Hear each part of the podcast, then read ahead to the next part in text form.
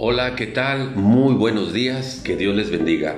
Estamos meditando en el Evangelio de Mateo, capítulo número 24.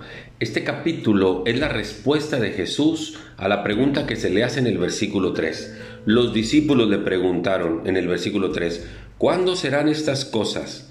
¿Y qué señal habrá de tu venida y del fin de los tiempos? Y entonces Jesús da toda una respuesta amplia, muy explícita.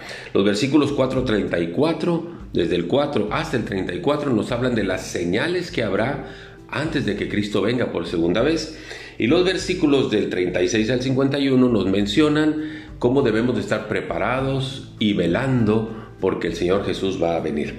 Dice el versículo 36, pero del día y la hora nadie sabe ni aun los ángeles del cielo, sino solo mi Padre. Por eso debemos estar preparados por la, la inminente venida del Señor Jesús.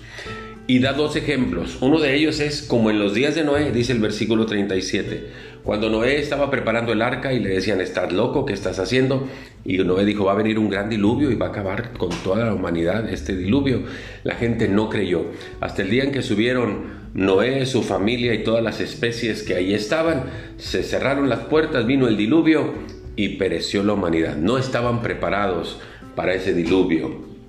Y el segundo ejemplo es cuando viene un ladrón, dice el versículo 30, 43, perdón, sepan esto, que si el padre de familia supiera a qué horas el ladrón habría de venir, velaría y no dejaría minar su casa. Y esto es claro, ¿verdad? Cuando, el, cuando viene un ladrón, pues la gente lo espera, pero cuando no lo está esperando, pues la gente está dormida, está desapercibida, está fuera de sí y no sabe que el ladrón está por llegar. Así va a ser la segunda venida del Señor Jesús. Dice que como un ladrón en la noche. Por tanto, también estén preparados porque el Hijo del Hombre vendrá a la hora que no lo piensan. ¿Está usted preparado para cuando Jesús venga por segunda vez? ¿Qué implicaciones tiene esto de estar preparados? Bueno, lo, lo primero es tener la certeza de que cuando venga Cristo nos llevará con Él.